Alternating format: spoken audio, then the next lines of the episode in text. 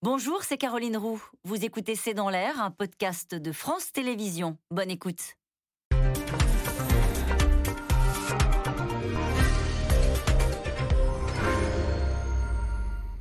Bonsoir à toutes et à tous. Nous attendons vos questions. SMS, Internet et réseaux sociaux pour alimenter notre discussion. Les images sont sans ambiguïté. Des soldats chinois qui débarquent à Taïwan. Une simulation mise en scène diffusée sur les télés chinoises il y a quelques jours. Une provocation de plus de Pékin qui fait désormais de la réintégration de cette ancienne province sa priorité. Mais c'est sans compter sur l'engagement de Washington, l'allié de Taïwan. Les deux puissances sont entrées euh, dans un bras de fer dans la région et l'escalade militaire fait planer une menace sur la paix. L'hypothèse d'un embrasement autour euh, de la question de Taïwan est désormais dans tous les esprits, surtout quand la Chine ne cesse de renforcer ses moyens de défense. Le président Xi Jinping, de son côté, joue la carte du nationalisme et de l'esprit de conquête pour tenir son immense pays et sa population. Chine, États-Unis vers la guerre de Taïwan, c'est naturellement une question. C'est le titre de cette émission. Avec nous euh, pour en parler ce soir, Antoine Bondaz, vous êtes chercheur à la Fondation pour la recherche stratégique, vous êtes spécialiste de la Chine et vous enseignez à Sciences Po. Armel Charrier, vous êtes éditorialiste en politique internationale pour France 24. Alice Ekman, vous êtes sinologue, vous êtes analyste responsable euh, de l'Asie à l'Institut euh, des études de sécurité de l'Union européenne. Citons ce soir votre livre Rouge vif, l'idéal communiste, publié chez Flammarion en poche. Pierre Aski, vous êtes chroniqueur international à France Inter, à l'Obs. Je cite votre édito d'hier dans la matinale euh, de France Inter. La Chine teste un nouveau type de missile et change le rapport de force. Nous y reviendrons dans le détail. Et puis enfin, votre ouvrage Géopolitique de la Chine, publié aux éditions Erol. Bonsoir à tous les quatre. Merci de participer à ce C'est dans l'air en direct. Euh, ces images, elles sont incroyables. On va les voir dans, une minute.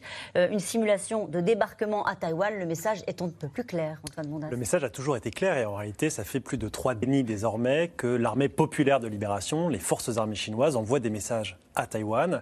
Les messages, c'est que la Chine est prête, en cas de conflit, à attaquer l'île, potentiellement aller jusqu'à un débarquement. Et si ces opérations amphibies, c'est-à-dire la simulation de débarquement, sont des images évidemment très impressionnantes, il faut bien comprendre que la Chine, elle a modernisé ses capacités militaires ces 20-30 dernières années de façon considérable. Elle a multiplié par 6 son budget militaire en l'espace de 20 ans, lorsque Taïwan, elle, n'était pas capable d'augmenter ses dépenses militaires. Elle a multiplié de façon considérable ses capacités euh, militaires sur le plan mhm. purement quantitatif. Par exemple, juste un chiffre, hein, entre 2014 et 2018, la marine chinoise a ajouté en termes de tonnage l'équivalent de la, flotte, la flotte pardon, française et de la flotte italienne réunie. Donc il y a un accroissement considérable des capacités militaires de la Chine. À qui sont destinées ces images, Antoine Bondaz C'est de la politique intérieure? Ça fait plaisir aux Chinois de voir ces images ou est-ce que c'est un message aussi envoyé euh, aux États-Unis? J'irai les deux. Alors c'est évidemment une façon de flatter le nationalisme chinois. On l'a vu d'ailleurs hein, autour du 1er octobre cette année, donc le 1er octobre, la proclamation de la République populaire de Chine, la fête nationale, le 14 juillet euh, à Pékin.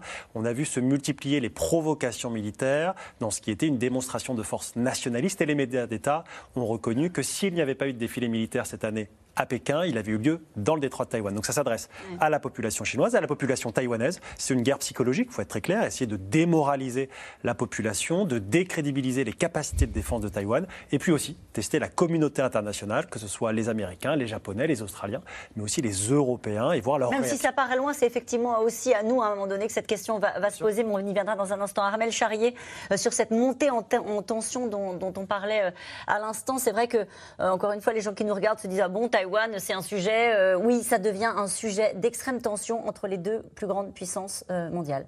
Oui, et on a forcément euh, le regard braqué dessus parce qu'il y a toujours eu cette phrase qui a dit s'il y a une troisième guerre mondiale qui doit éclater, elle se passera dans le Pacifique et elle se passera aux alentours de Taïwan. Alors forcément, on a gardé cette petite musique en tête et on l'a d'autant plus gardé que Joe Biden, quand il a renvoyé tout le monde d'Afghanistan, a dit mes guerres, ce ne seront plus au Moyen-Orient, ce ne sera plus au Sahel, ce sera dorénavant vis-à-vis de la Chine. Donc forcément, on regarde où est l'arsenal militaire et comment est-ce que ça se place. Mais elle est réelle, cette montée en tension? Oui, elle est Ou est-ce que c'est de la posture Pardon, je, termine, mais est-ce que c'est de la posture C'est-à-dire c'est de la com? Ça fait de belles images pour montrer qu'on est puissant, qu'on a vraiment une capacité militaire et pour envoyer un message aux États-Unis? Ou est-ce que réellement, sur place, sur le terrain, ce sujet est en train de devenir un point de fixation et un point de, de tension? Je pense qu'il y a les deux. C'est-à-dire que vous avez combiné le fait que cette menace aujourd'hui, elle n'est pas réelle dans le sens où les Américains sont la première armée militaire au monde et que s'ils devaient intervenir, forcément, ils sauraient comment faire. Les mmh. Chinois sont en montée en puissance, mais ils ne sont pas encore à ce niveau-là. En revanche, ce que jouent les Chinois, c'est qu'ils ont toujours dit que Taïwan n'était pas leur objectif pour l'instant. Ils ont toujours parlé plutôt de 2025. Donc c'est un petit peu tôt. Mais pourquoi est-ce qu'ils font décoller autant d'avions? Pourquoi mmh. est-ce qu'ils saturent l'espace? Parce qu'ils veulent pousser la faute. Et que quelque part. Les Américains? Oui, quand les Américains observent ça, est-ce qu'à un moment donné, il va y avoir une erreur? Et on a en géopolitique, on appelle ça le piège de Thucydide. C'est quand celui qui est en position hégémonique, à un moment donné, a peur de perdre son hégémonie et donc va aller faire la petite erreur qu'il n'aurait pas faite autrement s'il ne s'était pas senti en faiblesse. Et forcément, il joue là-dessus. Parce que non seulement ils énervent les Américains, mais ils énervent aussi Taïwan, qui est obligé, du coup, d'investir beaucoup d'argent pour avoir une armée qui achète aux Américains. Ils ont une armée? Ben, ils se la font petit à petit, elle est beaucoup moindre, mais ils se la font. Et puis d'autre part, quand euh, vous faites ça, vous êtes obligé aussi pour les Taïwanais de mettre des avions en vol. Donc vous utilisez vos avions, donc vous les utilisez, votre armement va petit à petit perdre. Et le jour où il y aura vraiment la guerre, vous ne serez pas forcément aussi opérationnel que si c'était rien passé. Bah, moi, je, ne crois pas à l'hypothèse d'une guerre déclenchée aujourd'hui. Je ne pense que c'est euh, ni l'intérêt euh, des, Chinois ni l'intérêt des Américains. En revanche, on est toujours à la merci, et c'est le, danger de ce genre de situation, d'une guerre accidentelle, c'est-à-dire euh, deux avions qui se fritent d'un peu trop près, une collision de deux frégates ou autres, et une escalade parce que des deux côtés, on ne veut pas perdre la face et on se retrouve euh, à, faire une guerre qu'on appelle accidentelle. C'est un, concept tout à fait précis. Et c'est ça qui, menace aujourd'hui. La deuxième chose, c'est que je pense que les Chinois ont une euh, euh, approche très psychologique de, tout ça. ils voudraient que Taïwan tombe comme un fruit mûr. Ils ne veulent pas avoir à se battre pour Taïwan. Une guerre aujourd'hui, ça serait une catastrophe pour l'économie chinoise. Il faut bien être clair. Ils la gagneraient peut-être, et ça reste à voir, mais ça serait surtout une catastrophe pour un pays qui exporte, qui a besoin de, voies de navigation ouverte, qui a besoin de, composants qui viennent d'ailleurs, etc.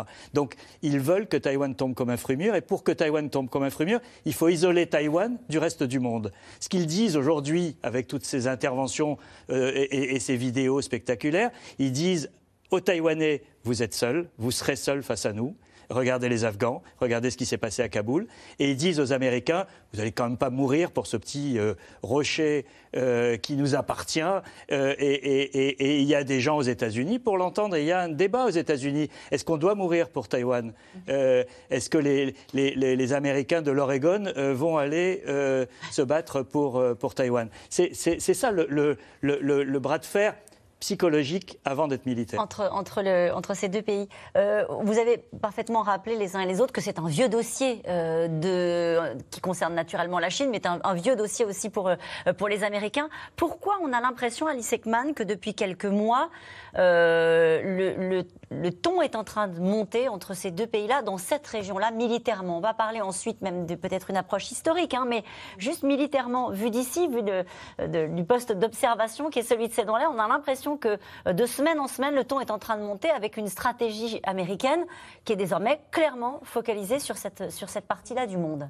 Oui, c'est Pékin qui a accéléré le rythme des tests, y compris au niveau aérien. 56 incursions euh, le 1er octobre, on en a parlé. Mais euh, il y a toujours eu des incursions chinoises dans les mers et dans les terres depuis plusieurs années. Taïwan est un objectif, mais il y a une accélération qui est voulue par Pékin pour deux raisons. Pour tester la réaction de l'armée taïwanaise, Hein, qui est quand même assez vétuste, même si euh, bon, elle a des capacités, et aussi pour tester euh, le soutien et la réaction américaine. Et c'est bien ça qu'il faut avoir en, en fond, d'analyse, parce qu'on est quand même toujours dans un contexte de tensions sino-américaines extrêmement profondes, tensions qui sont commerciales, technologiques, militaires, et qui se cristallisent aussi sur le détroit de Taïwan. Et puis, euh, 2025, ce n'est pas une date qui a été proposée par la Chine. Hein. C'est les Taïwanais, en réponse, qui disent que nous, qu'ils se préparent, nous nous préparons en disant substance les ministres taïwanais, à une guerre en 2025. Et ça, c'est Pourquoi 2025 Alors, eux, c'est une analyse qu'ils font d'une voilà, crise probable à cette, à cette année-là. Alors, ils il n'expliquent pas exactement quels sont les facteurs, mais un facteur qu'on peut, qu'on peut comprendre, c'est que c'est au lendemain des élections présidentielles taïwanaises et américaines également. Et puis aussi, c'est une période où Xi Jinping sera déjà bien installé dans le prolongement de son mandat, puisque l'année prochaine, pour le 20e congrès du Parti communiste chinois, à cette occasion, il, il prolongera probablement son propre mandat pour 5 ans, si ce n'est peut-être 10 euh, ans. Donc on a un calendrier qui est quand même de long terme en Chine, hein, puisque Xi Jinping a dit il y a quelques années, nous ne pouvons pas euh, transférer le problème taïwanais d'une génération à l'autre. Mais qu'est-ce que c'est qu'une génération? Combien d'années? et, puis, et puis on pense que la date butoir, c'est toujours 2050, c'est-à-dire la date affiché pour le soi-disant grand renouveau de la nation chinoise, c'est-à-dire la réunification, selon le terme officiel, avec euh, Taïwan. Donc on a des échéances très longues. Jamais Pékin n'a dit de date pour une potentielle guerre. Jamais Pékin a parlé vraiment de guerre. En, général, on ne l'annonce pas quand on fait la guerre. On ne dit pas je vais faire la guerre en voilà. 2025. Donc aujourd'hui, il faut bien mentionner que toutes ces années 2025, 2026, 2030, c'est des suppositions d'analystes ou parfois des éléments promus pour des effets de communication aussi d'une part de l'autre. Il faut bien savoir qu'aujourd'hui, un certain nombre de, ministères euh, des armées ou de la défense à travers le monde, il y a des scénarios de guerre, mais ce sont des scénarios. il y en a, il y en a au Pentagone qui sont faits très régulièrement sur ce que serait un scénario d'une intervention. Mais donc on est dans un calendrier très flou, à de long terme côté chinois, mais aussi avec beaucoup d'échéances électorales et une accélération des tests pour voir les réactions de chacun, à la fois militairement, mais aussi en termes de communication. Mais ça veut dire qu'on ne joue pas à se faire peur quand on parle d'un conflit euh, dans cette région-là. Ça veut dire que c'est théorisé, vous nous l'avez dit, par les états-majors des différents pays. On va voir que ça concerne pas simplement d'ailleurs les États-Unis et la Chine, que nous, en tout cas, on sera peut-être interrogés euh, en tant que voilà, puissance euh, militaire, ce qui est le cas de la France. On y reviendra dans un instant. Mais euh, vous voyez ce que je veux dire? on joue, ouais, je, je, tout à fait. Et on ne joue pas à se faire peur parce qu'il faut bien comprendre qu'à Pékin, Taïwan est une priorité. C'est son obsession à Xi C'est-à-dire qu'il faut, il y avait Hong Kong, Hein, qui était une priorité martelée euh, dans les grandes expositions à la gloire du parti, etc. Euh, il considère que c'est chose faite euh, du côté de Pékin. Et Taïwan, c'est-à-dire que le renouvelation chinoise ne sera complet que quand Taïwan sera communiste, si l'on peut dire. Et bien sûr, on en est loin. Et la situation de Taïwan ne peut être comparée avec la situation de Hong Kong compte tenu des, des divergences historiques, tout simplement. Je voudrais vous donner l'état d'esprit du ministre de la Défense de Taïwan. Il dit pour l'armée, la situation actuelle est la plus sombre depuis 40 ans. Oui, en tout cas, leur calendrier est particulièrement chargé et tous les jours, et ils doivent trouver des, ripostes et une façon à la fois de répondre dans les airs et, Sans déraper dans les mots. C'est ça, c'est ce que vous disiez tout à l'heure. Et, je pense qu'une partie de l'explication de cette phrase, c'est aussi que le rapport de force a changé. Euh, moi, je suis allé pour la première fois à Taïwan en 1999, il y a 20 ans. Et euh, à l'époque, Taïwan était économiquement euh, plus puissant que, la Chine. La Chine était encore en phase ascendante, elle, rattrapait le, le, temps perdu. Et, Aujourd'hui, c'est exactement l'inverse. La Chine est la deuxième puissance économique mondiale, elle est la deuxième armée mondiale, et, Taïwan euh, n'a pas les moyens aujourd'hui de rivaliser avec ses, 23-24 millions d'habitants. Et surtout quand ils testent des nouvelles technologies, euh, de ce, missile dont vous aviez parlé dans une chronique sur, sur, France Inter, dont on va parler dans un instant. En tout cas, vous l'avez dit, c'est devenu l'obsession de Xi Jinping, réintégrer dans son giron l'ancienne province de Taïwan, ligne dirigée par un régime démocratique et sous protection américaine en quelque sorte. Et le ton ne cesse de grimper entre les deux grandes puissances qui se livrent dans la région à une surenchère militaire et une course à l'armement. Dernier épisode en date, euh, il y a quelques jours, quand Pékin a simulé le débarquement à Taïwan façon d'idée. Paul-Rémy Barjavel, Christophe Roquet.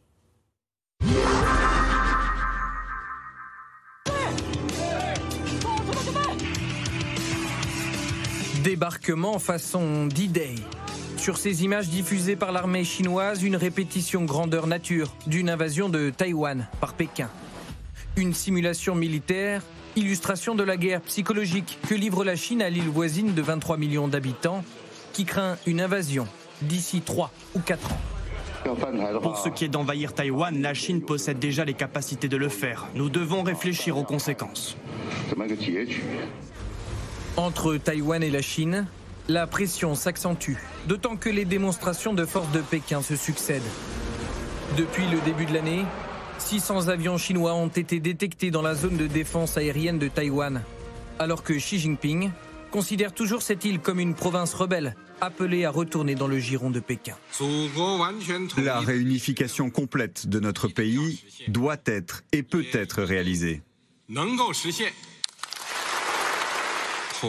L'unification est l'espoir de tout le peuple chinois. Si la Chine peut être unie, tous les Chinois auront une vie heureuse. Si la Chine ne peut pas s'unir, tout le monde en souffrira. Un discours prononcé la veille de la fête nationale taïwanaise. Parade militaire dans la capitale. Et malgré les différences de moyens et l'asymétrie d'un éventuel conflit, Taipei tient tête aux grands voisins chinois. Nous n'agirons pas de manière irréfléchie. Mais il faut être clair. Le peuple taïwanais ne cédera pas à la pression.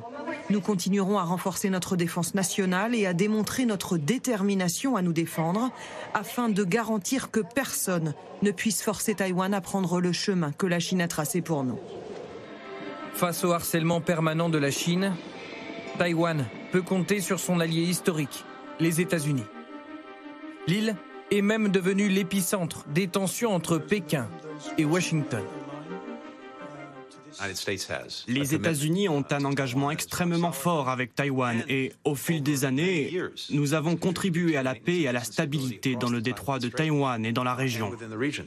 Nous continuerons à nous tenir aux côtés de nos alliés pour faire progresser la prospérité, la sécurité et les valeurs partagées, ainsi que pour approfondir nos liens avec un Taïwan démocratique. Un lien très approfondi, illustré par cette information diffusée dans un journal américain. Des soldats entraînent discrètement l'armée taïwanaise pour renforcer les défenses de l'île face à la Chine. Les États-Unis fournissent aussi des équipements de pointe. Et leurs navires de guerre patrouillent dans le détroit de Taïwan, comme ici en fin de semaine dernière, ce qui provoque régulièrement la colère de Pékin. Ils doivent arrêter les ventes d'armes à Taïwan et toutes les communications militaires entre Taïwan et les États-Unis pour éviter d'endommager davantage les relations sino-américaines, ainsi que la paix et la stabilité du détroit de Taïwan.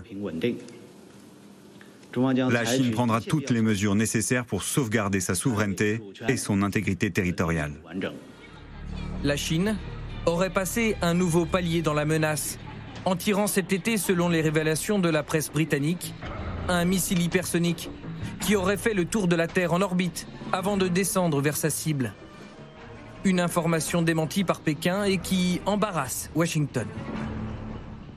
Nous surveillons de près le développement par la Chine de ses capacités d'armement et de ses systèmes de défense qui ne feront qu'accroître les tensions dans la région. Vous m'avez déjà entendu dire que la Chine est un défi et nous allons rester concentrés là-dessus. Les États-Unis, pris par surprise avec le bond en avant de la technologie militaire chinoise. Car Washington ne maîtrise pas encore ce type de missile difficile à détecter et à intercepter et s'inquiète de son retard. Alors, on parlait de, ce missile hypersonique, euh, C'est une démonstration de force, là, clairement, et un peu une humiliation pour les Américains? Alors, il y, a une course aux armements qui est lancée avec une part psychologique. Quand, euh, c'était dans le sujet, on apprend qu'il y a des Américains qui forment des soldats à Taïwan. Ensuite, il y a l'annonce d'un nouveau missile. On, a cette, euh, cette escalade euh, où chacun veut montrer ses capacités, veut envoyer un message à l'autre. Il y a aussi, il ne faut pas l'oublier quand même, euh, comme toujours dans ce genre de situation, les petits messages budgétaires. C'est-à-dire qu'aux États-Unis, on fait sortir une info à la veille des discussions budgétaires pour obtenir quelques milliards de plus euh, pour la recherche, etc. Cela dit, il est clair que la, Chine euh, a fait non seulement d'énormes progrès dans sa technologie militaire, mais qu'elle a mis le paquet sur un certain nombre de technologies de rupture sur lesquelles les Américains ne sont pas nécessairement. À quoi ça sert un missile hypersonique Alors, il a, il a, alors Antoine Bondaz est peut-être mieux, plus qualifié que moi euh, pour, pour, en parler, mais euh, en gros, c'est un missile qui va à, plusieurs fois la vitesse du son, donc euh, qui, et qui peut changer, de, de, qui peut être manœuvré en cours, en, cours, de route. C'est-à-dire qu'il est évidemment beaucoup plus difficile à, parer et à, empêcher de, toucher ses cibles. Et, et, et, là, on est dans des effets de seuil entre, entre les armées. Oui, Antoine Bondaz très clairement, on a des messages envoyés euh, par la Chine. Alors, un missile hypersonique en soi, ce n'est pas une nouveauté. Hein. Des missiles balistiques à portée intercontinentale vont à une vitesse hypersoniques. Ils vont au-dessus de Mach 5. L'avantage d'un missile hypersonique, comme on en parle aujourd'hui, et comme le disait parfaitement Pieraski, c'est la question de la manœuvrabilité du missile pour notamment ce qu'on appelle éviter les défenses antimissiles notamment américaines. Aujourd'hui, il faut être très clair, la défense antimissile américaine ne permet pas de protéger l'ensemble du territoire américain contre des frappes de d'ICBM, donc de missiles à portée intercontinentale, qu'elles soient russes ou chinoises. Par contre, évidemment, côté chinois, il y a depuis 20 ans, 30 ans, une obsession sur le fait qu'un jour peut-être, les Américains arriveront à sanctuariser leur territoire et donc que les missiles entre guillemets chinois ne passeront plus. S'il y avait un conflit, il y aurait un sujet sur euh, qui gagne à la fin? Bien sûr.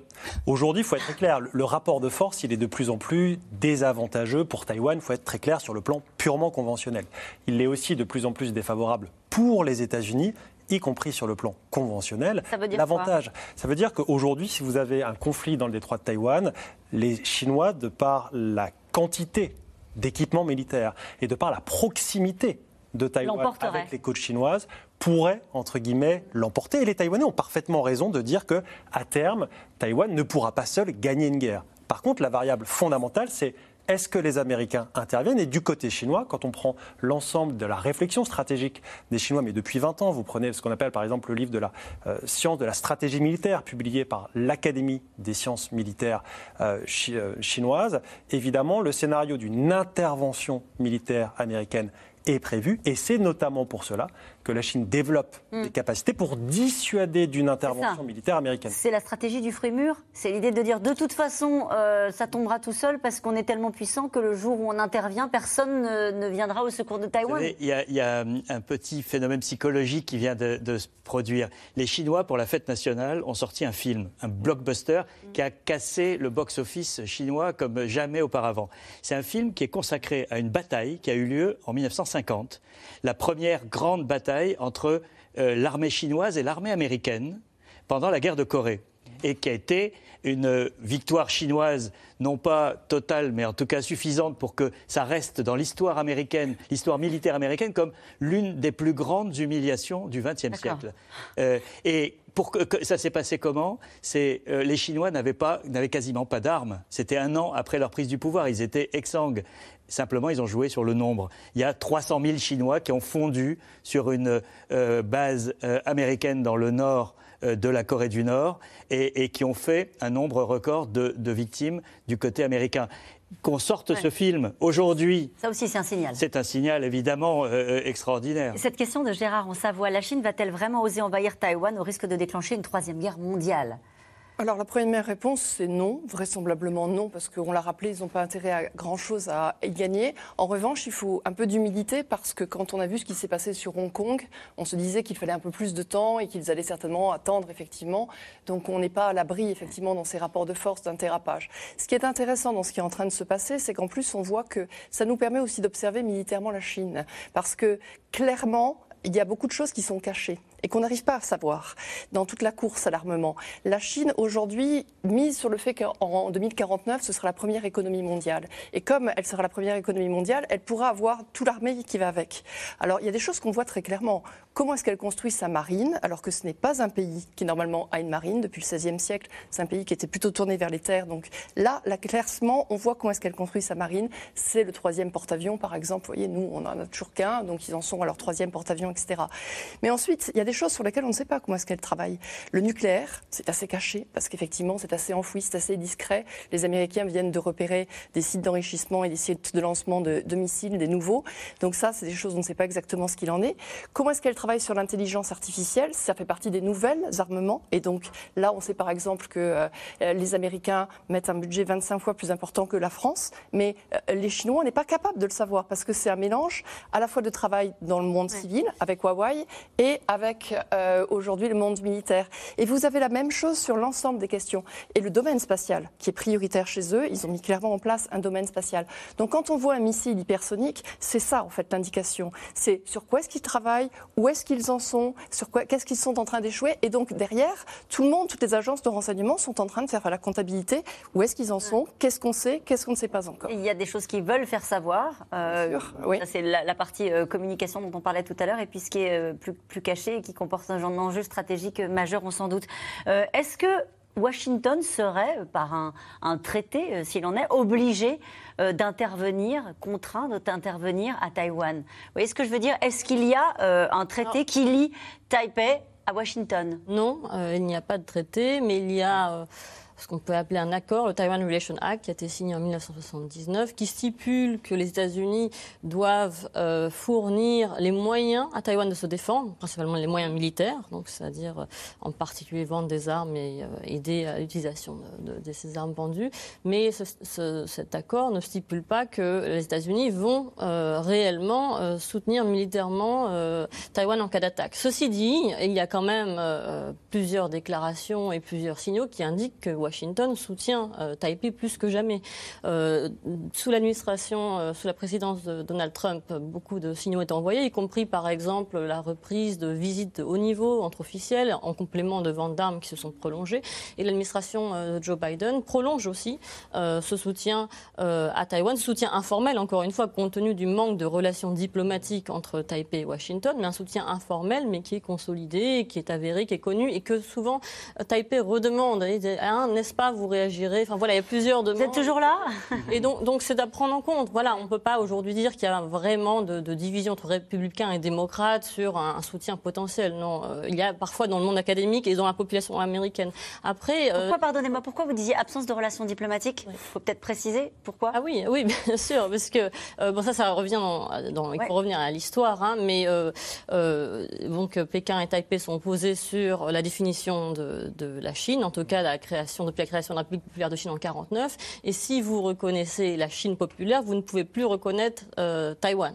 Euh, la République de Chine à l'époque. Donc euh, il faut choisir, y compris aux Nations Unies, quand, euh, quand la Chine, la République populaire de Chine, a rejoint les Nations Unies en tant que membre, bah, Taïwan a été écarté de fait. Donc c'est comme beaucoup de pays, comme la France a reconnu par exemple en 1964 la République populaire de Chine comme l'unique Chine, elle a rompu ses relations à l'époque entre le général de Gaulle et les autorités taïwanaises. Mais je voulais juste répondre à la question de Gérard en complément, si je peux oui, allez-y, en prie. rapidement euh, la Chine, euh, que je ne connais pas en Savoie, mais la Chine euh, n'a pas que l'outil militaire à sa disposition pour promouvoir ses intérêts face à Taïwan. On parle souvent d'opérations militaires, mais aussi des opérations de désinformation, qui peuvent être militaires, mais de cyberguerre. Bien sûr. Il n'y a pas que voilà, voilà, une action euh, sur les terres ou les mers, mais aussi euh, voilà, sur, sur le réseau, désinformation, cyberattaques, notamment dans le contexte de campagne électorale qui approchera assez vite, hein, puisque les élections présidentielles à Taïwan, c'est en 2024. Et puis, il y a d'autres moyens. On a vu à Hong Kong, même si la situation est différente, que la Chine a fait appel à un outil qui est l'outil juridique, c'est-à-dire déclarer une euh, une nouvelle loi, adopter une nouvelle loi qui s'imposerait à un territoire euh, de manière euh, finalement euh, vraiment surprenante et, sans préavis. Mais voilà, je n'ai pas d'informations dans ce domaine, mais c'est aussi un levier. L'outil juridique, l'outil d'information et cyberattaque, et aussi bien sûr l'outil économique, le levier économique, puisque par le passé, Pékin a investi dans une partie de Taïwan, notamment qui votait plutôt indépendantiste, entre guillemets. Pieraski voulait dire un mot. Oui, sur la question du traité, juste une précision. Euh, après le départ d'Afghanistan, Joe Biden a été très critiqué et il a fait une déclaration. Il a dit Mais euh, euh, je réaffirme l'engagement des États-Unis à respecter les traités donc d'alliance. Et il a cité l'OTAN, évidemment, où il y a une, euh, clause d'automaticité en cas d'attaque, euh, la Corée, le Japon, et il a cité Taïwan. Et, tout le monde a tiqué en disant, mais il n'y a pas de traité avec Taïwan, mais en fait, euh, c'était intéressant que, que, ça vienne dans sa liste, et qui était évidemment un, signe qu'il envoyait que, d'une certaine manière, les États-Unis considèrent que leurs obligations vis-à-vis de Taïwan sont du même ordre que, que s'il y avait un traité. Qu'est-ce qu'on ferait, nous? Alors, très honnêtement, sur le plan militaire, on pourrait pas faire grand-chose. Les Français, en Europe, sont les seuls à avoir des capacités de projection aujourd'hui au sein de l'Union européenne. Et le scénario d'une intervention militaire française aux côtés des Américains est extrêmement peu probable. Ça veut dire qu'on considère que ça n'est pas notre dossier C'est pas le sujet. Je pense que c'est n'est pas exactement ça. C'est-à-dire qu'on a déjà un problème de projection de force, c'est-à-dire d'intervention militaire en tant que telle. Deuxièmement, par exemple, dans le cadre de l'OTAN, hein, ce qui se passe en Asie n'est pas du tout couvert, puisque le le traité de l'OTAN, hein, c'est-à-dire le traité de l'Atlantique Nord, mentionne bien que c'est uniquement ce qui se passe au, au-delà d'un certain Même si le secrétaire général vient de faire une petite déclaration dans ce sens. Mais pour l'instant, les traités sont extrêmement, extrêmement clairs. Il pourrait évidemment y avoir une, intervention entre guillemets européenne sur le plan économique, diplomatique, politique. Mais là où il faut vraiment le rappeler, c'est que les Européens, ils ont un rôle à jouer non pas pour intervenir en cas de conflit, mais pour prévenir un conflit justement, et envoyer des messages régulièrement à la Chine, qu'on a un intérêt à maintenir la paix et la stabilité, par exemple, dans le détroit de Taïwan, ça semble strictement rien. Elle nous entend, la Chine? Alors, ça a l'air de rien, sauf que jusqu'à juin de cette année, les Européens, les Australiens, les Japonais ne le disaient jamais. Désormais, vous avez une déclaration du G7 qui mentionne tout simplement que nous avons un intérêt à maintenir la stabilité dans le détroit. La même chose au niveau de l'Union européenne. D'ailleurs, Taïwan est mentionné hein, dans la stratégie de coopération pour l'Indo-Pacifique de l'Union européenne qui est en train d'être élaborée. La France elle-même, avec l'Australie, c'était fin août, avant AUKUS, quand on avait des bonnes relations avec nos amis australiens, Taïwan était mentionné comme un point d'intérêt. Et donc là où les Européens encore ont un rôle à jouer, c'est de dire à la Chine, n'allez pas sur ce terrain-là, on n'interviendrait pas militairement, mais il y aurait des conséquences. Outre Taïwan, il y a d'autres euh, risques, d'autres zones de tension euh, entre les États-Unis et la Chine euh, dans cette région-là? Non? Oui, oui. Il y a, oui, il y a toute, il y a toute une zone de mer de Chine méridionale où la Chine a créé euh, des îles artificielles, des, cailloux qui ont été transformés en îles militarisées, euh, alors que Xi Jinping s'était engagé à ne pas les militariser. Mais il y a des pistes d'atterrissage, il y a des, euh, des, forces qui sont stationnées en permanence, et c'est un, sujet de contentieux énorme parce que les Chinois s'appuient sur une carte historique avec une ligne à neuf traits, je vous passe les détails, mais qui, qui revendique une bonne partie de, de la mer de Chine méridionale. Il y a des conflits aujourd'hui avec euh, la plupart des pays de la, de la, zone. Il y a eu une décision euh, d'une cour internationale sur plainte des Philippines et la Chine mm. s'est assise sur, la, sur le, le, verdict qui lui était défavorable. Donc il y a, il y a une, autre, il y a une, toute autre euh, configuration qui n'est pas liée là à, à, Taïwan, mais qui est liée à l'ensemble de la Chine, de la mer de Chine. Alors il y a eu les tensions militaires que vous avez parfaitement décrites les uns les autres, et puis il y a eu un coup de stress, un coup de froid sur les marchés mondiaux il y a quelques jours et avant-hier, tout simplement parce que l'économie chinoise commence à inquiéter les économies mondiales, un repli de l'économie chinoise qui est dû en partie au manque de charbon. Tension sur les marchés avec la reprise économique partout dans le monde, crispation avec un des principaux fournisseurs de la Chine, l'Australie. Face à ce manque de matières premières pour produire de l'électricité, eh bien le premier atelier du monde est parfois contraint de mettre ses usines à l'arrêt. Laszlo Gilabert, Nicolas Baudry-Dasson. Des villes entières plongées dans le noir. Le chaos sur des kilomètres de route où les feux de signalisation ne fonctionnent même plus. Depuis des semaines, la Chine subit des coupures d'électricité exceptionnelles, jusqu'à perturber le fonctionnement de milliers d'usines à travers tout le pays. Comme dans la province du Liaoning. Pour faire tourner sa blanchisserie industrielle, ce patron doit louer un groupe électrogène. Et cela lui coûte très cher. Chaque jour, je subis de lourdes pertes. La location me coûte 398 euros.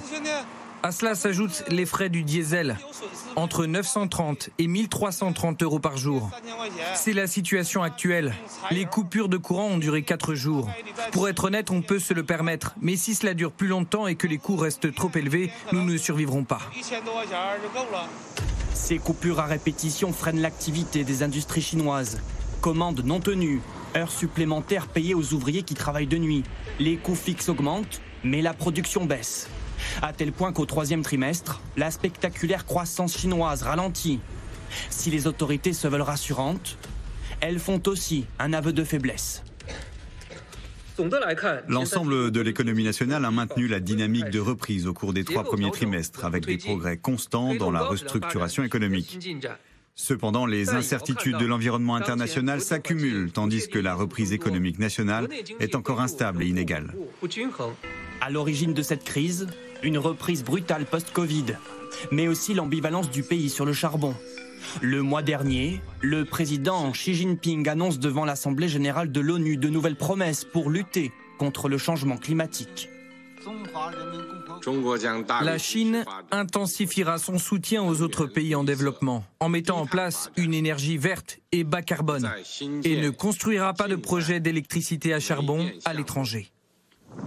Mais dans un pays qui tire 60% de sa production électrique du charbon, la pénurie du combustible fait flamber les prix et c'est toute l'économie qui se grippe. En urgence, le gouvernement vient donc d'augmenter de 6% sa production de charbon par rapport à l'an dernier. La Chine, fragilisée par sa dépendance à cette énergie fossile et par un géant du bâtiment qui menace de s'effondrer, Evergrande.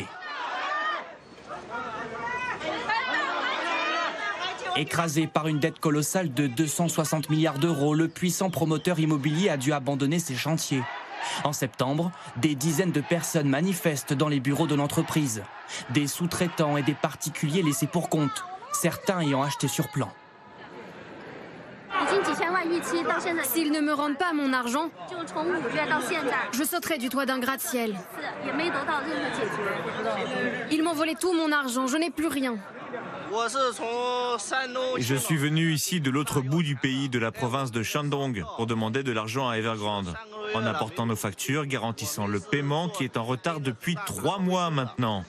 Environ 1,5 million de clients attendent toujours la livraison de leurs biens. Si la société se défend d'être au bord de la faillite, plusieurs analystes l'assurent. Le défaut de paiement paraît inévitable. De quoi déstabiliser un peu plus l'activité économique de la deuxième puissance mondiale. Et cette question de Michel dans l'Isère, les gesticulations chinoises à propos de Taïwan ne sont-elles pas un moyen de faire oublier les turbulences économiques, Antoine Mondas oui, en partie, évidemment. Et encore une fois, le timing, hein, ce 1er octobre et les jours qui ont suivi, avec euh, quasiment 150 avions qui ont pénétré dans la zone d'identification et de défense aérienne de Taïwan, en sont une indication. Aujourd'hui, il y a un problème d'alimentation en électricité. La Chine, c'est à peu près 30% de l'énergie au monde est consommée en Chine. 25% de l'électricité produite au monde est produite en Chine. La Chine, c'est 50% du charbon qui est extrait chaque année et qui est consommé chaque année dans le monde.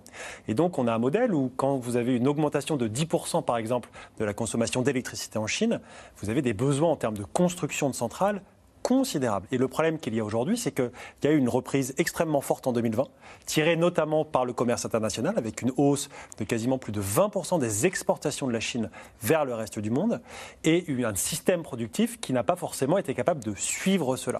Et ça crée quoi? Faute d'approvisionnement en charbon? Pas que, faute aussi au fait que, encore une fois, vous n'augmentez pas d'une année sur l'autre de 10% vos capacités de production d'électricité. Il y a des problèmes d'approvisionnement de charbon, donc la Chine décide d'augmenter la production de charbon dans des mines qui étaient plus petite, qui respectait moins les normes environnementales et qui avait été fermée, ou en tout cas dont l'activité avait été ralentie. Elle importe plus massivement, encore plus massivement, notamment de Mongolie intérieure euh, et d'autres pays. Elle n'en a pas du charbon, la Chine? Ah si, alors on a énormément. Hein. C'est euh, encore une fois 50% du charbon extrait dans le monde est extrait en Chine, elle est extrêmement dépendante du fait à ce charbon. Elle n'est pas dépendante majoritairement de ses importations, mais là, elle essaye d'augmenter ses importations. Et, le problème pour la Chine, c'est parfaitement expliqué dans le, dans le reportage, c'est que ça a un impact sur la compétitivité de la Chine. Ça augmente les coûts fixes. Euh, vous avez le gouvernement chinois aujourd'hui qui essaye de baisser le prix du charbon, c'est-à-dire artificiellement hein, d'avoir une influence sur euh, le marché, parce que le risque, c'est un ralentissement de l'économie. Ça, c'est déjà produit. Alors, ça s'est produit pour l'instant. On était au troisième trimestre, on vient d'avoir les chiffres, à moins de 5% de croissance.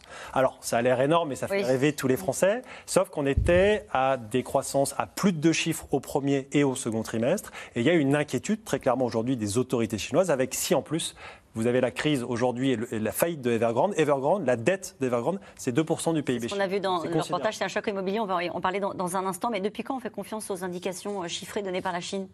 On n'y fait jamais vraiment confiance, mais si vous voulez, vous avez des tendances qui, elles, ne trompent pas, et on a quand même des indicateurs indirects qui permettent de montrer qu'aujourd'hui, vous avez de fait non pas une crise économique, pas pour l'instant, mais en tout cas un ralentissement de la croissance, ça c'est clair. Qui inquiète le pouvoir chinois Qui inquiète le pouvoir chinois, mais aussi le reste du monde. La Chine, ah c'est plus d'un tiers de la croissance mondiale. Je disais, ça a affolé les marchés mondiaux. Et donc tout ralentissement, voire crise, pire en Chine, euh, aurait des conséquences internationales. Armel Charrier. Et puis c'est vrai qu'on voit que tout est très imbriqué parce que euh, ce qui se passe dans l'économie chinoise, aujourd'hui, l'économie chinoise, dès qu'il y a un problème euh, avec les Américains, avec le dollar, etc., tout le monde dit Ah oui, mais on prend langue avec les Chinois. Les Iraniens viennent de passer des contrats, les Polonais là, qui sont sanctionnés par les Européens, disent ah ben on va passer avec les Chinois, etc., etc. Donc on voit effectivement que ça interagit avec avec le monde. Elle a continué à investir beaucoup sur le marché international en 2021 comme en 2020, et donc du coup derrière, on voit aussi pourquoi est-ce qu'elle a besoin d'avoir des contrats qui se passent bien. Regardez ce qui s'est passé en Afghanistan, par exemple. Les talibans sont arrivés mm. et on dit ah mais les Chinois gardent en fait euh, euh, les contrats avec les talibans et ils sont en train de négocier avec eux parce que derrière il y a des mines d'extraction et que derrière il faut qu'ils récupèrent du cuivre, comme ils doivent récupérer effectivement des, euh, aussi en Iran, etc. Or on se retrouve avec un pays qui importe, qui exporte beaucoup et qui a besoin, d'où ces efforts sur aussi l'armée, de garder les détroits libres, de garder les routes de la soie, les routes libres et de dire moi je passe des contrats à droite et à gauche. C'est un problème ce qui est en train de se passer, Piraski, parce qu'il a promis à son peuple la prospérité commune. Oui, c'est le, le, slogan du moment. Euh, qui est évidemment euh, très politique et, destiné à euh, rassurer les gens sur les inégalités qui, sont, qui se sont creusées au cours des deux dernières décennies en Chine, et, sur le fait de, de leur dire mais l'objectif de la prospérité moyenne, qui était le, premier objectif, il y a toujours des caps en Chine, donc il y a la prospérité moyenne dans un premier temps, puis la, la prospérité complète en 2049 au moment du centenaire euh, de la République populaire. Donc on, est dans cette, euh, euh, dans cette préparation du Congrès aussi. Oui, mais ça veut dire qu'il craint la colère, la colère qu'on a vue s'exprimer. c'est assez inhabituel ces images-là. Oui, mais vous avez par exemple dans, dans, cette crise des, des, sujets extrêmement sensibles. L'immobilier, puisque c'est un des géants de l'immobilier qui est touché, l'immobilier c'est un des sujets les plus explosifs dans la population parce qu'il y a eu une spéculation absolument forcenée depuis 20 ans en Chine. Les prix de l'immobilier sont, déments. Euh, et aujourd'hui, un jeune couple ou un jeune qui arrive sur le marché du travail, etc., ne peut pas euh, se loger. Et, donc, vous avez cette frustration énorme. Si vous n'avez pas d'appartement, vous ne pouvez pas vous marier. Si vous ne vous mariez pas, vos parents ne sont pas contents. Donc, il y a, un vrai sujet euh, de, stabilité sociale. le, deuxième, c'est l'emploi euh, des jeunes diplômés. On, a eu euh, depuis 20 ans une explosion du nombre d'universités, du nombre de diplômés. Il y a des, armées d'ingénieurs, etc., qui sortent tous les ans des universités. Il faut leur trouver du travail à la sortie. C'est la génération de l'enfant unique. Donc euh, les, familles mettent tous leurs espoirs sur un enfant. Euh, s'il sort de, l'université avec tous les sacrifices que ça a, signifié et, qu'il n'y a pas de travail, on a euh, des, frustrations sociales. Donc il y a ce contexte. Mais vous êtes en train de nous dire, Pieraski, parce qu'on a commencé l'émission par là, de toute façon, il est prévu qu'elle devienne la première puissance économique mondiale. Vous êtes en train de nous dire qu'elle a des fragilités, cette économie chinoise Elle est en train de se transformer. Parce qu'on a, euh, c'est un phénomène que les économistes connaissent, qui est le passage d'un palier de, du niveau de vie moyen euh, dans, dans, la vie euh, d'un pays. Et, la Chine a connu une très forte croissance à deux chiffres euh, au cours des, 25 dernières années. Elle est aujourd'hui dans cette phase où elle est en train de changer son modèle. Par exemple, le, modèle qui a fait le succès de la Chine dans les années 2000 d'une de, main-d'œuvre migrante de l'intérieur, très faiblement payée, etc., il, est il arrive à, à, la fin. le textile, par exemple, est en partie partie de Chine aujourd'hui. Il est en Inde Il est au Bangladesh, il est au Cambodge, il est au Vietnam, euh, il est dans des pays qui euh, garantissent des, coûts euh, plus faibles. donc tout ça, c'est un modèle qui, change. Le, gouvernement veut mettre l'accent, par exemple, sur la consommation intérieure, mais ça ne prend pas le relais des exportations du jour au lendemain. Et, mais le paradoxe, on a commencé l'émission sur une Chine trop forte, et là on parle d'une Chine trop faible. Et, en fait, les deux nous inquiètent. Les deux nous inquiètent. les, les, bourses ont peur quand la Chine est trop forte, et les bourses ont peur quand la Chine est trop faible. sur la question de la démographie, vous en avez parlé rapidement. Vous avez dit on est encore, euh, c'est la génération de, l'enfant unique. Euh, c'est une crainte pour la Chine de perdre cette. Alors ils en sont loin, hein, mais il y a quand même l'Inde euh, aussi qui, qui est une, puissance démographique. il y avait un changement de politique sur ce sujet-là. On a dit aux Chinois faites des enfants. Enfin maintenant jusqu'à trois enfants. Est-ce que ça, ça fonctionne? Est-ce que le message a été entendu? Euh, ça fonctionne moyennement, puisque beaucoup de foyers, pour des raisons, comme l'a dit Pieraski, pour des raisons parce que ça coûte cher d'avoir un enfant, donc beaucoup de foyers ne font pas forcément plus d'un enfant, même quand ils le peuvent légalement, en anticipation des frais de scolarité, des frais de logement, etc. oui, il y a cette crainte démographique des autorités, que c'est surtout la, baisse de la population active en premier lieu, hein, qui est déjà une réalité. Hein. Pourquoi? La population active baisse en Chine, parce qu'elle est vieillissante, tout simplement. Et donc, voilà comment voilà, soutenir l'économie alors qu'il y a ce ralentissement qui est réel face à une population vieillissante, et aussi comment soutenir cette population vieillissante, c'est-à-dire des, actifs qui sont en mesure de subvenir aux besoins de, leurs parents vieillissants, c'est très difficile, alors que le système de sécurité sociale est encore en développement, même s'il existe en Chine. Donc il y a ce, il y a ce facteur-là, mais de manière générale, je, je, je nuancerai quand même les faiblesses économiques de la Chine. Ça fait 10-15 ans qu'on dit qu'il y aura une crise économique imminente en Chine, que la bulle immobilière va éclater, et c'est vrai qu'il y a eu des, euh, des Ça, c'était une alerte quand même. C'était une alerte, et l'alerte est réelle. Hein, je veux dire, quand on, quand on parle d'Evergrande, c'est, c'est pas un petit groupe. Euh, il y a eu des inquiétudes au niveau des autorités, c'est évident. Euh, mais je ne pense pas qu'on soit à la veille d'une... personne ne sait, mais je ne pense pas en tout cas qu'il faille crier à la crise économique en Chine ni à la crise économique mondiale parce qu'Evergrande, ce n'est pas Lehman Brothers, c'est-à-dire qu'elle n'est pas présent partout dans le monde avec des investissements. C'est principalement des investissements localisés sur le territoire euh, chinois. Et puis, euh, c'est vrai qu'il y a quand même la crainte des autorités chinoises de ces réactions de ces nombreux investisseurs qui ont investi dans ce groupe, des centaines de milliers qui réclament leur dû euh, et, euh, et, les vidéos, par exemple, certaines manifestations ont été censurées. Et donc ça montre bien une inquiétude des autorités chinoises. Alors, Mais il a, juste, il me un dernier, dernier, point, il y a quand même aujourd'hui une évolution, quand on parlait de, de, prospérité commune, une évolution idéologique avec un retour vers ce qu'on pourrait considérer être les fondamentaux du socialisme. vraiment, aujourd'hui, on voit que euh, les autorités chinoises recadrent un grand nombre de secteurs, avec l'État qui supervise, par exemple, on va en parler. des nouvelles technologies, le secteur du on va en parler. Mais... Eh ben, justement, c'est intéressant. Je, vous redonnerai la parole parce que euh, je voudrais qu'on voit ce troisième euh, reportage. Parce qu'effectivement, sur le plan intérieur, Xi Jinping sert encore un peu plus la vis. Un durcissement du régime qui n'épargne pas euh, les stars de l'économie chinoise, les géants de la tech, les grands patrons devenus trop puissants, trop visibles, trop riches, sont priés eux aussi de rentrer dans le rang et de suivre la ligne vers une prospérité commune. Walid Beressoul et Julien Honnet.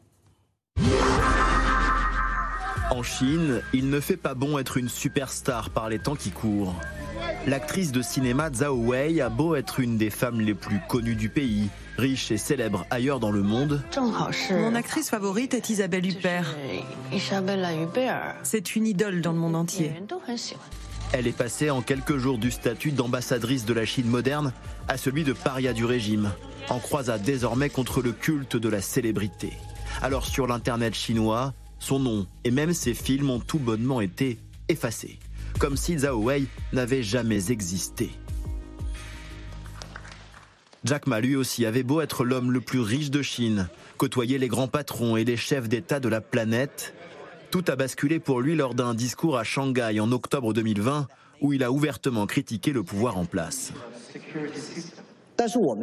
C'est l'absence de système de régulation qui fait peser le plus grand risque. Nous devons construire un système financier sain. Quelques jours plus tard, l'exubérant et très médiatique patron d'Alibaba disparaît pendant près de deux mois. Jusqu'à la publication d'une vidéo fournie par des médias d'État et où semble-t-il les priorités du milliardaire déchu ont un peu changé. Travailler dur pour la prospérité commune est la responsabilité de notre génération d'hommes d'affaires. La prospérité commune. Le terme n'est pas choisi au hasard, c'est le nouveau slogan de Xi Jinping. Un objectif de réduction des inégalités qui passe par une mise au pas des géants de la tech, condamnés à des amendes records et fortement incités à reverser des dividendes, l'équivalent de 13 milliards d'euros chacun pour Alibaba et pour Tencent, tout comme d'autres entreprises chinoises. Et dans la province côtière du Zhejiang, l'une des toutes premières à avoir expérimenté le capitalisme il y a 40 ans, l'heure est désormais au socialisme, à la chinoise. Il est nécessaire pour notre nation de développer un modèle de prospérité commune. Et ce qui est important, bien sûr, c'est de montrer la supériorité du système socialiste. Dans chaque entreprise publique comme privée, toute décision passe aujourd'hui par une organisation, le Parti communiste chinois. 94 millions de membres, derrière Xi Jinping qui fait régner la discipline. Nous avons atteint le premier objectif de notre centenaire. Une société modérément aisée a été construite sur la terre de Chine. Et nous avons résolu de manière historique le problème de la pauvreté absolue. À la fois président du pays, secrétaire général du parti et chef des armées, aucun dirigeant chinois n'avait accumulé autant de pouvoir depuis Mao Tse-tung. Lors du prochain congrès du parti prévu en octobre 2022, Xi Jinping devrait théoriquement laisser la main, sauf que la constitution chinoise lui permet désormais d'être président à vie, ce qui n'est pas forcément sans risque.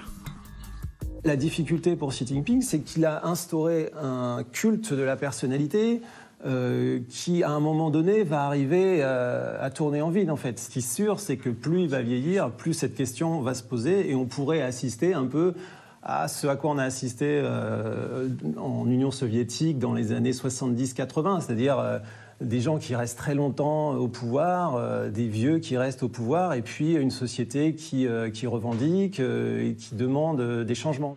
Et si la menace venait de la jeunesse? Car là encore, la reprise en main est drastique et elle passe par les jeux vidéo. Le régime vient de limiter à 3 heures par semaine leur utilisation par les mineurs. Égard à ceux qui voudraient se connecter en douce, car Big Brother est dans leur écran.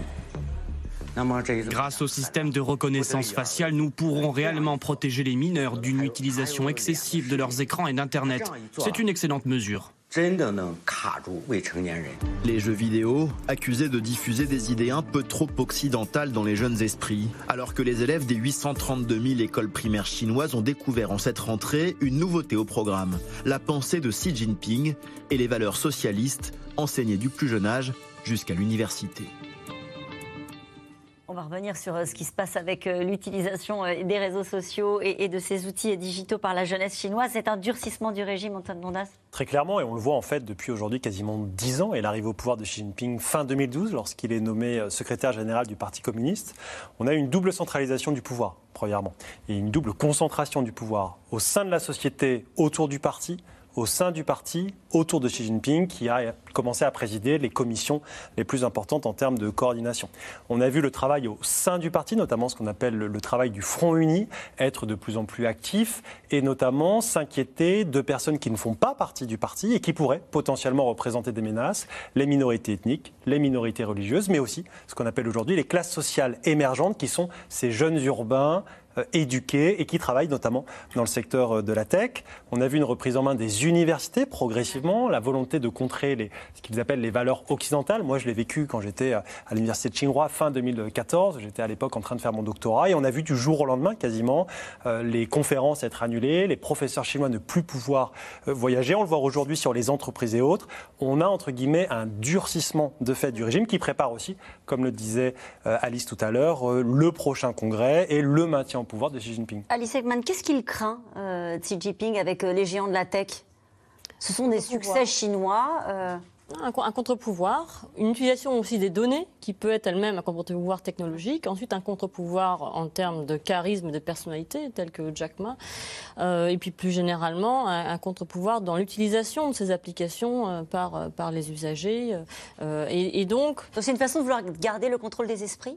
Oui, et de l'économie aussi. Il faut, relier ça aussi euh, au recadrage de l'économie. Hein. Depuis euh, l'arrivée de au pouvoir, il y a eu euh, la création de cellules du parti en grand nombre au sein des entreprises privées. Elles sont existantes au sein des entreprises publiques, et les entreprises publiques qui sont quand même le moteur de l'économie chinoise dans certains secteurs, mais aussi un nombre croissant d'entreprises privées aujourd'hui ont des cellules du parti en leur sein. Donc ça, c'était déjà un, premier signal.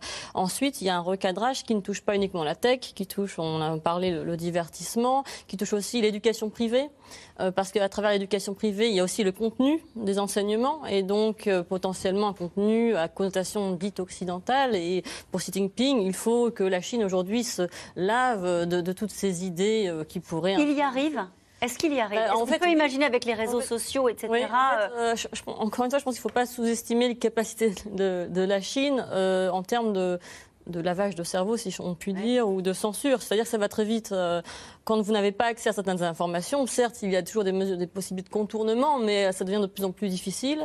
Et puis, euh, très rapidement, la peur, la peur euh, guide certains comportements. C'est-à-dire que vous avez dans les universités, par exemple, des professeurs qui aimeraient donner dans leur liste de lecture aux étudiants des auteurs français, européens, qui ne sont pas validés par le parti, par exemple, mais la peur est telle qu'ils ne prennent pas le risque de diffuser cette liste. Et donc, de même pour les étudiants et de même pour un grand nombre de... On sait ce qui se passe quand, par exemple, Jack Ma où cette, euh, cette star chinoise euh, disparaît On sait ce qui se passe Ils sont juste, euh, on leur demande de sortir des écrans radars ou est-ce que c'est plus grave que ça? Non, c'est plus grave que ça. Il y, a, il, y a, notamment un système parallèle de justice et de police qui est mené par le Parti communiste. C'est-à-dire que souvent, des personnalités qui, disparaissent sont dans des hôtels qui sont tenus par, par cette commission de discipline du parti.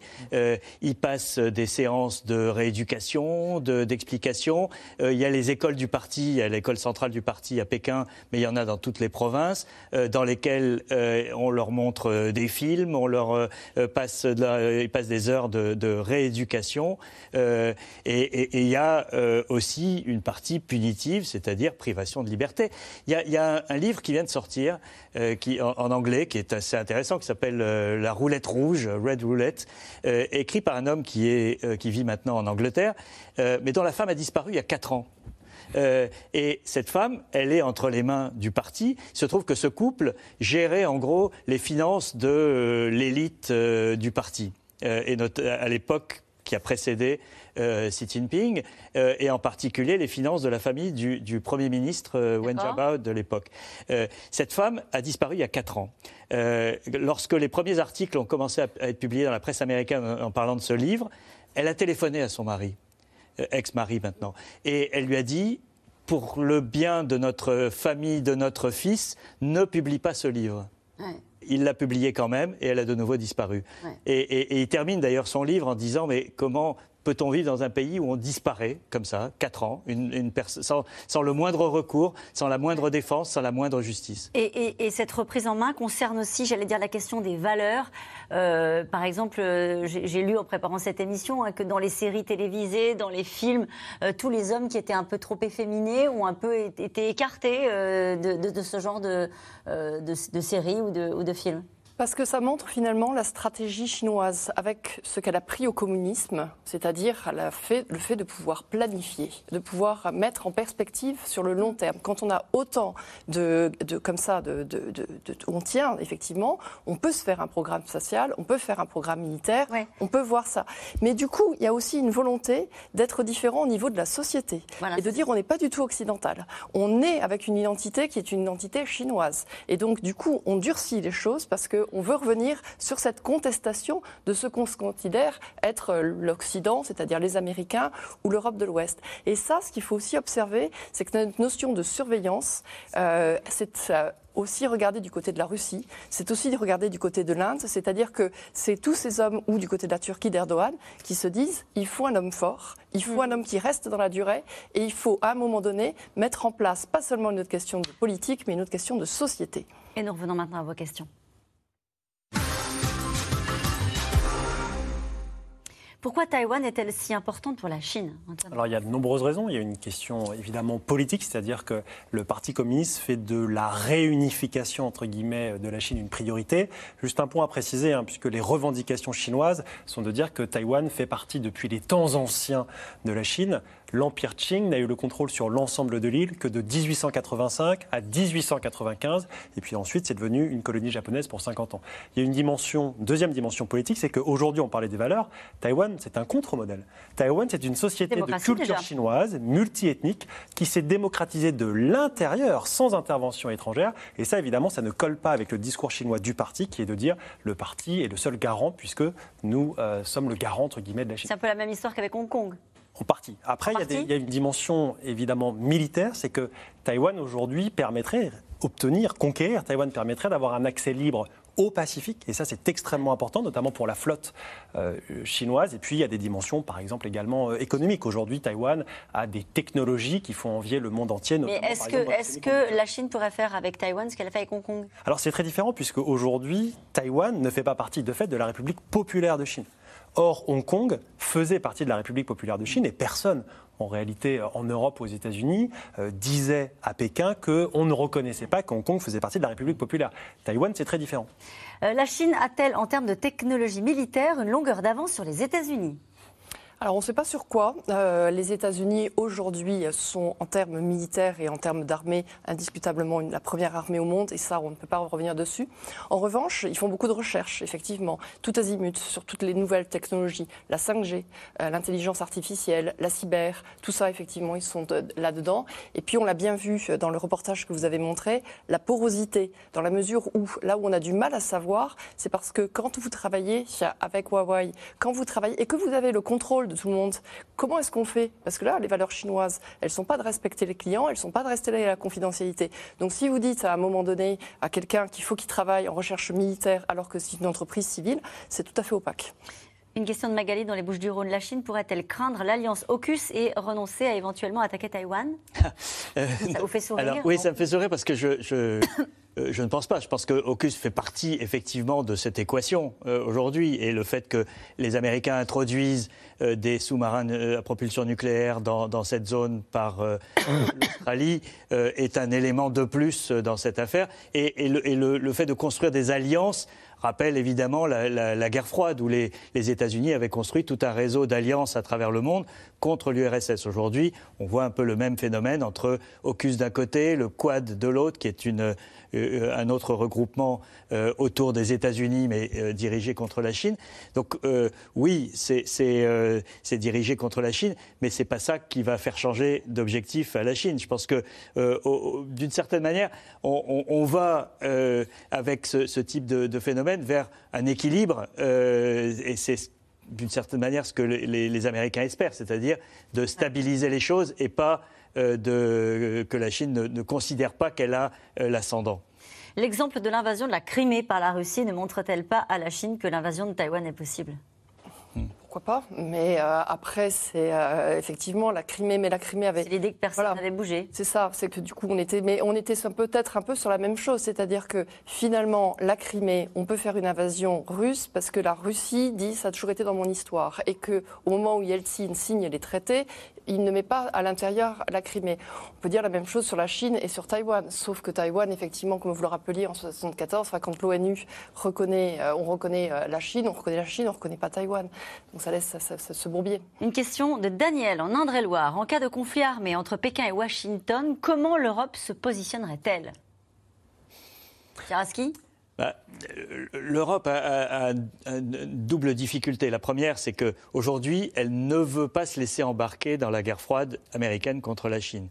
Mais d'un autre côté, elle est l'alliée des États-Unis. Et donc, si demain il y a un conflit entre les États-Unis et la Chine, l'Europe ne pourra pas dire c'est pas notre problème, on est, on est neutre. Euh, D'autant que l'impact euh, mondial serait absolument colossal. Il serait économique, diplomatique, stratégique, à tout point de vue.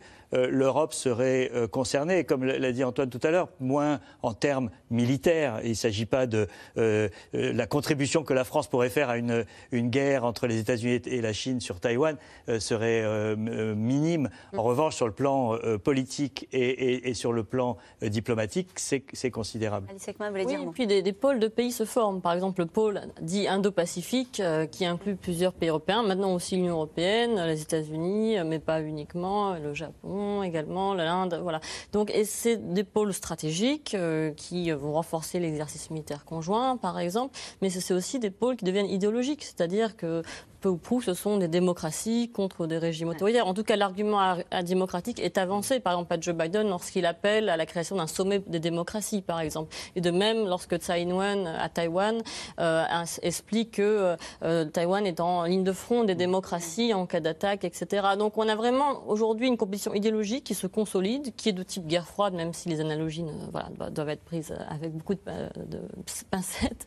Mais euh, réellement, euh, à mon avis, Pékin quelqu'un est pleinement engagé dans cette rivalité idéologique. C'est-à-dire qu'un groupement de pays se forme aussi autour de la Chine, des pays principalement à parti unique ou des pays autoritaires. On parlait de la Russie, de la Turquie, bien sûr, la Turquie, mais beaucoup aussi de pays euh, d'Afrique subsaharienne, certains pays d'Amérique latine. Ils sont plus de 50 pays à soutenir la Chine sur le Xinjiang ou Hong Kong. Et de pays de l'Europe aussi qui regardent du côté... Euh, certains pays, même si les choses évoluent, notamment en pays d'Europe centrale et orientale, qui se reposaient que ce soit la Chine, mais la, Chine n'est pas seule en tout cas. Euh, une question de Joël dans les Pyrénées-Atlantiques. Après le coup des sous-marins, qu'est-ce que la France aurait à gagner à se rallier aux États-Unis pour porter secours à Taïwan? Mais la question, encore une fois, elle n'est pas de se rallier. Il ne faut pas, euh, entre guillemets, et c'est trop souvent ça dans le débat politique français, elle n'est pas de dire aujourd'hui que la, que la France va entrer en guerre contre la Chine aux côtés des États-Unis. C'est pas ça. C'est justement de dire qu'est-ce que la France et l'Europe peuvent faire justement pour prévenir un conflit. Et c'est ça qui est aujourd'hui en partie important. il faut que. C'est vrai qu'on a l'impression qu'on est un peu démunis, Antoine Bondas. Vous dites, euh, on pourrait effectivement euh, prévenir un conflit. On a l'impression que l'Union européenne se passe beaucoup entre ces deux puissances-là sans nous. Bien sûr, mais l'Union européenne, c'est le premier partenaire commercial de la Chine. La Chine aujourd'hui a besoin des technologies européennes. Et juste en, 10 secondes, la Chine n'est pas en avance sur les questions des technologies militaires aujourd'hui. Elle, elle, est en, en, retard et elle le sait parfaitement et elle le dit elle-même dans les textes officiels par rapport aux États-Unis. Elle a un besoin de monter en gamme sur le plan technologique et elle le fait notamment en captant des technologies de façon licite ou illicite en Europe et ça c'est très important. La Chine euh, est-elle aussi solide qu'elle le pense? C'est un pays qui est millénaire, donc de toute manière, c'est un pays qui, là, sait clairement où est-ce qu'il met les pieds. Xi Jinping est-il assuré de conserver sa place ou bien est-il concurrencé par des membres de son parti en termes de Ce une surprise stratégique, entre guillemets, que euh, Xi Jinping ne reste pas au pouvoir l'année prochaine. Allez, une dernière. Catherine, en Côte d'Or, pourquoi la Chine exerce-t-elle une telle crainte sur le monde? L'Empire du Milieu a-t-il tant de pouvoir? Je crois qu'on l'a compris. Bah, oui. la, crainte, c'est que la Chine devienne la plus grande puissance mondiale et impose ses normes. Euh, euh, Parce que ça n'est pas une démocratie. Parce que ce n'est pas une démocratie. Merci à vous tous. C'est la fin de cette émission qui sera rediffusée ce soir à 23h55. On se retrouve demain à 17h50 pour un nouveau C'est dans l'air. N'oubliez pas que vous pouvez retrouver C'est dans l'air quand vous le souhaitez en podcast et en replay. Tout de suite, c'est à vous.